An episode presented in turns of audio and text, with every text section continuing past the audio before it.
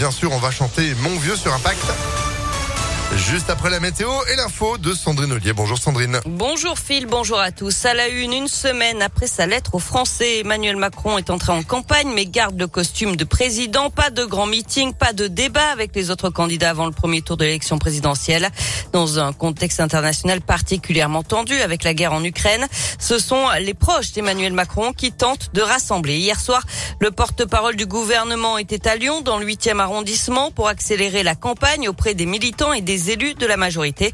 Face à 300 personnes venues l'applaudir, Gabriel Attal a défendu le bilan du quinquennat, mais aussi des réformes à venir si le chef de l'État devait être réélu, à commencer par l'âge de départ à la retraite qui serait repoussé à 65 ans. On a toujours dit qu'on présenterait un projet aux Français avec des propositions. On a toujours été très clair, je crois, dans la vision qui est la nôtre. Évidemment qu'il faut travailler plus pour produire plus, pour pouvoir financer davantage la protection des Français et l'investissement pour l'avenir. Nous, on ne veut pas augmenter les impôts. Et donc oui, il faut trouver euh, des financements et on les trouve notamment en travaillant plus. Et donc effectivement, c'est ce qu'on propose dans le cadre du programme. Je pense qu'on peut le faire dans des conditions de justice et notamment en tenant compte des carrières longues, de la pénibilité, euh, de l'invalidité.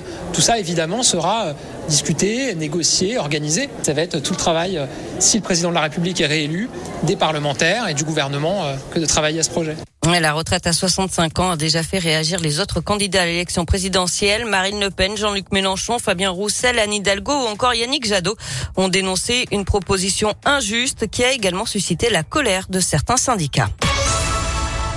Retour au niveau 1 du protocole sanitaire dans les écoles à partir de lundi. Ça veut dire que c'est la fin du port du masque dans les classes pour les enfants et les adultes. Pour autant, l'épidémie de Covid n'est pas terminée. Le nombre de nouveaux cas repart à la hausse, près de 75 000 en France en 24 heures. C'est 15 000 de plus en une semaine. Euh, par contre, le nombre de patients hospitalisés continue à baisser. Un incendie sur le campus de la Doua à Villeurbanne hier après-midi. Le panache de fumée était visible à des kilomètres à la ronde. Un feu de toiture rapidement éteint par les pompiers. 50 mètres carrés seulement sont partis en fumée. Les trois ouvriers qui travaillaient sur le toit ont pu se mettre à l'abri. Ceux qui travaillaient à l'intérieur du bâtiment ont été évacués. Il n'y a pas eu de blessés. Une rue Joséphine Baker inaugurée aujourd'hui à Lyon. Elle se situe dans le 7e arrondissement. L'artiste et militante des droits civiques est entrée au Panthéon le 30 novembre dernier. La situation en Ukraine et les Russes qui resserrent leur étau sur Kiev. La moitié de la population de la capitale ukrainienne a fui. Un peu moins de 2 millions d'habitants seraient encore sur place. Les négociations pour un cessez-le-feu ont échoué hier. On passe au sport avec du basket. Une soirée à oublier pour l'Asvel. Les garçons ont perdu en Euroleague 72 à 69 face aux Basques de Vitoria.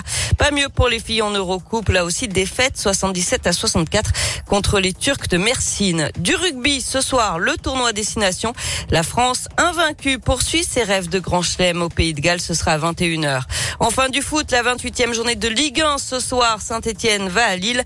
Dimanche, Lyon reçoit Rennes. Ce sera à 17h05. Et vous y serez évidemment à l'OL Stadium pour soutenir nos Lyonnais pour la simple et bonne raison qu'on vous offre vos places sur Impact FM tous en tribune. Pourquoi pas dès maintenant grâce à notre site internet. Et puis dans quelques minutes, dans le Réveil Impact, on aura le plaisir de jouer ensemble. C'est promis. En attendant 7h04, merci beaucoup Sandrine. Vous êtes de retour à 7h30. À tout à l'heure. Allez, reste avec nous. C'est la météo.